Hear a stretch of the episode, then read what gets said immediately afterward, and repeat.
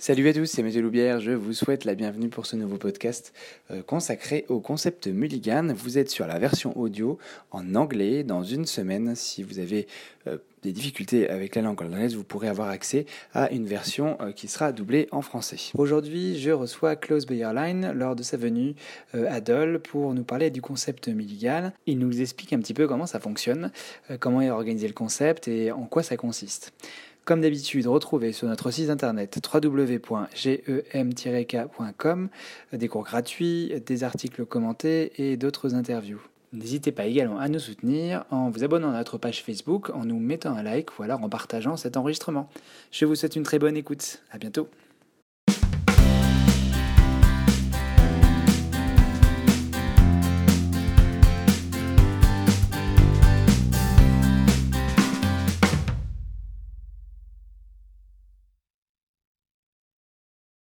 Hi, Chris.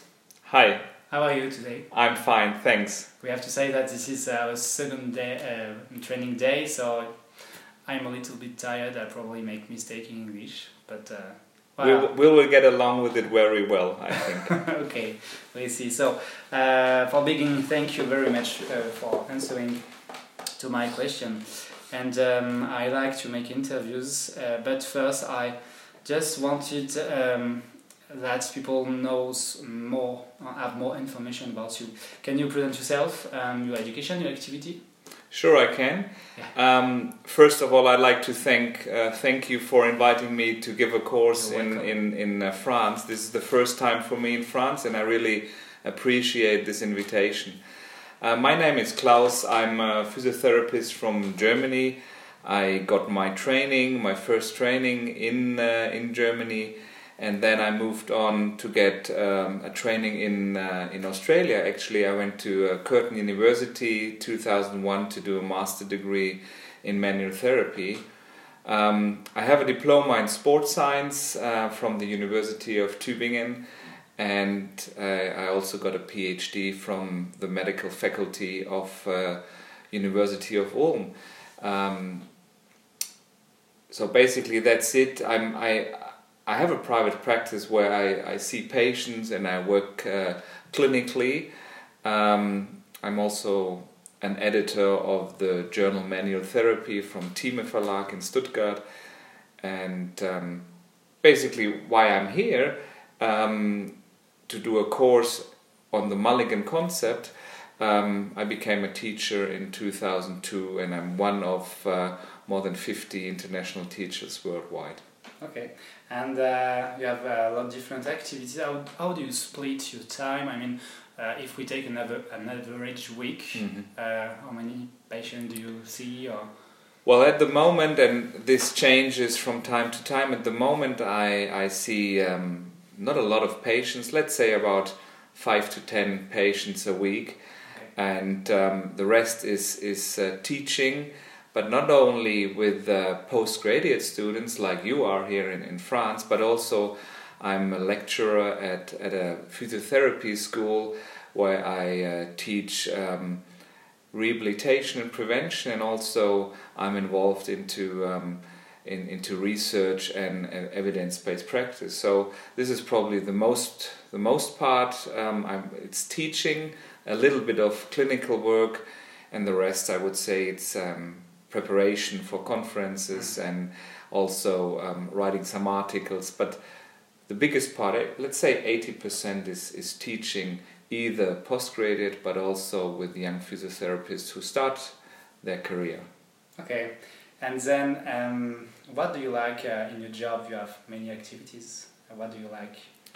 Well, basically, I have to say, I, I'm, and that's the, the reason why I still do it after 17 years uh, teaching. That's that's my that's my thing. I like to meet people from different countries. I love to, to teach also in, in, in foreign countries where to get I, I get an um, um, I get an idea how they work. So meeting people, teaching that's what I like to do, and and um, every day is different. So um, I, I, I really enjoy that. Okay, cool. And uh, mm, this is a difficult question. Uh, what you would like to change if there is something to be changed?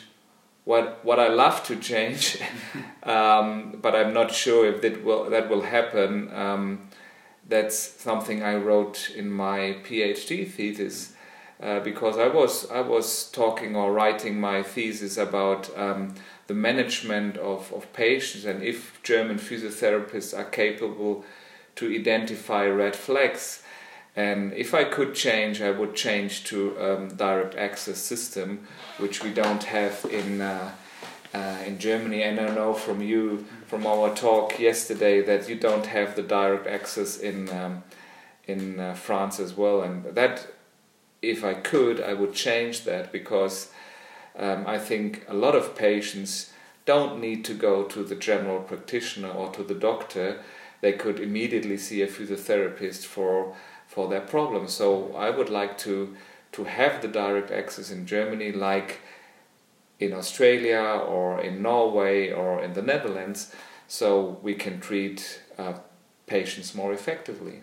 And you think it's possible in Germany? Well, I'm not sure about that actually. Mm-hmm. That's a diff- difficult que- question because some physiotherapists in Germany they work really traditionally and they are happy that they got a pre- prescription from the general practitioner, from the mm-hmm. doctor.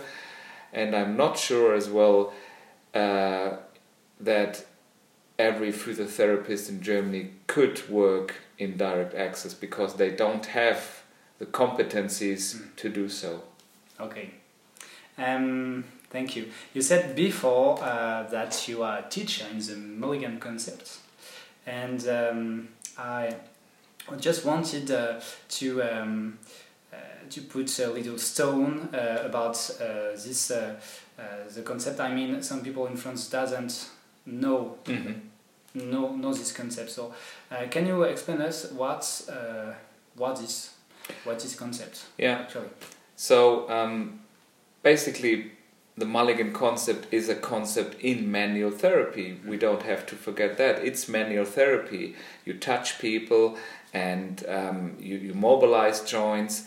But the the specificity or the, the key feature of the Mulligan concept is probably the combination of a passive accessory movement like a glide, like a rotation, like a translation or a traction, which is um, combined with an active movement on the side of, of the patient.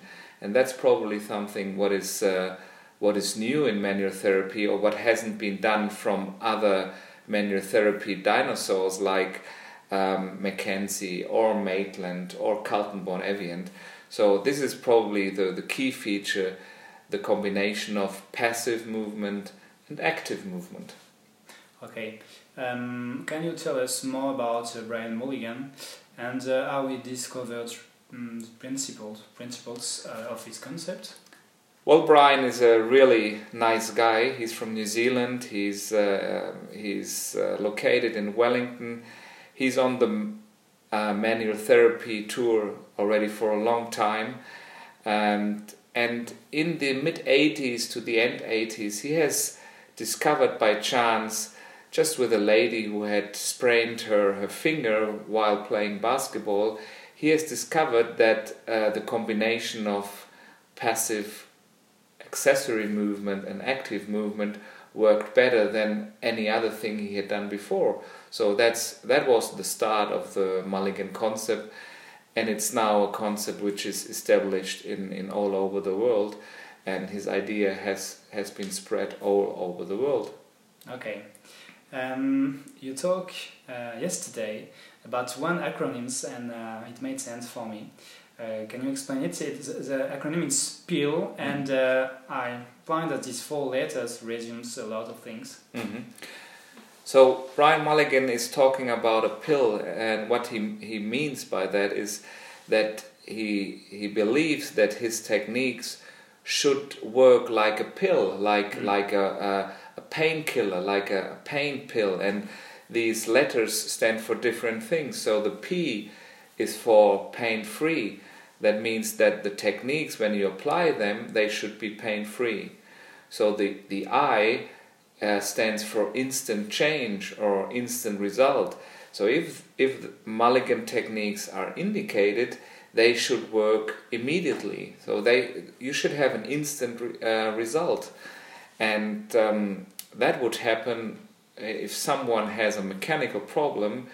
Um, we are able to change this problem quickly. So instant change, and the double L uh, stands for long lasting. What mean if we do the techniques in a proper way and we if we give the patients a self treatment exercise or a home exercise, then we should um, have a long lasting effect, not over not only one hour or two hours, but they should have a long lasting effect, meaning two weeks, two months, or even longer.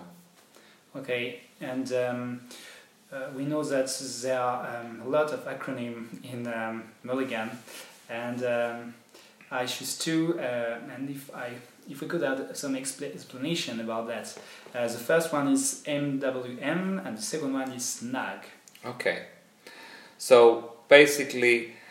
MWM is the abbreviation for mobilization with movement.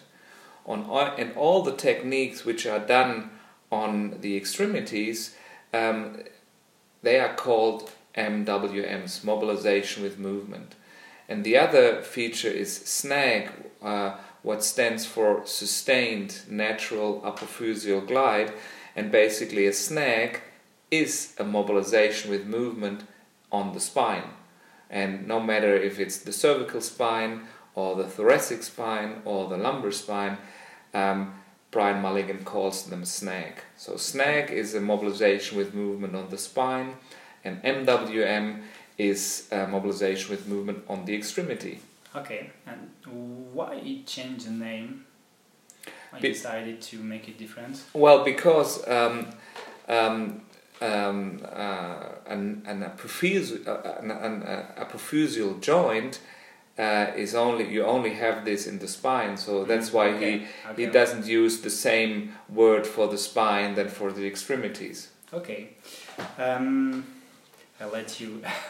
Having a little beer, thank you, uh, Mathieu, for the nice beer. You're welcome.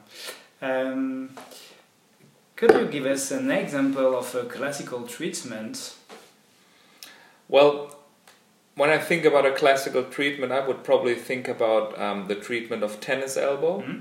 That would be someone who has pain with, for example, gripping, and uh, the pain is on the lateral aspect of um, the elbow joint, so it's a lateral pain. What you would do with the mobilization with movement, you would try to do, a, for example, a lateral glide. Normally, we use a belt, and you would apply an accessory glide towards lateral and while you are maintaining that glide, you ask the patient to grip.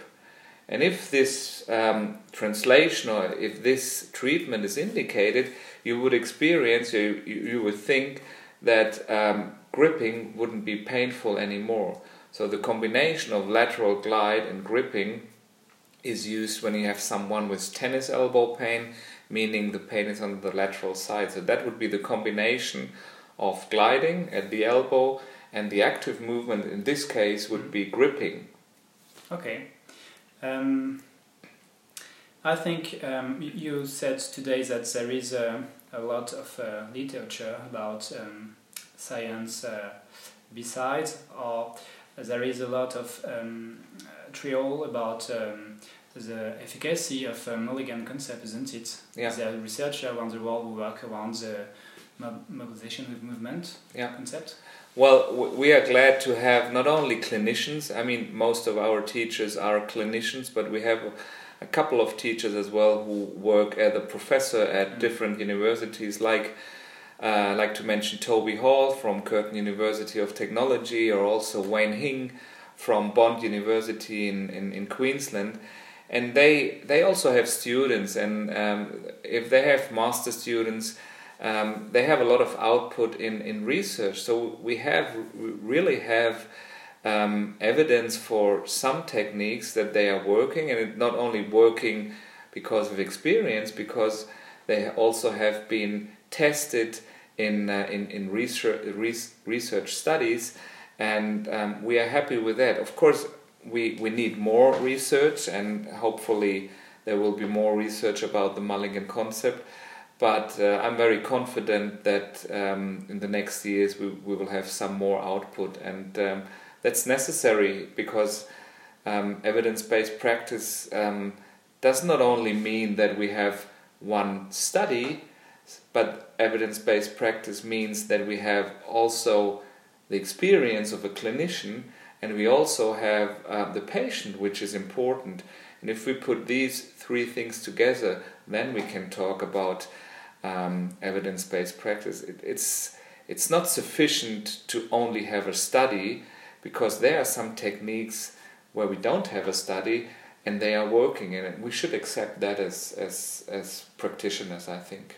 Okay, if you didn't say that, I will probably ask you this question.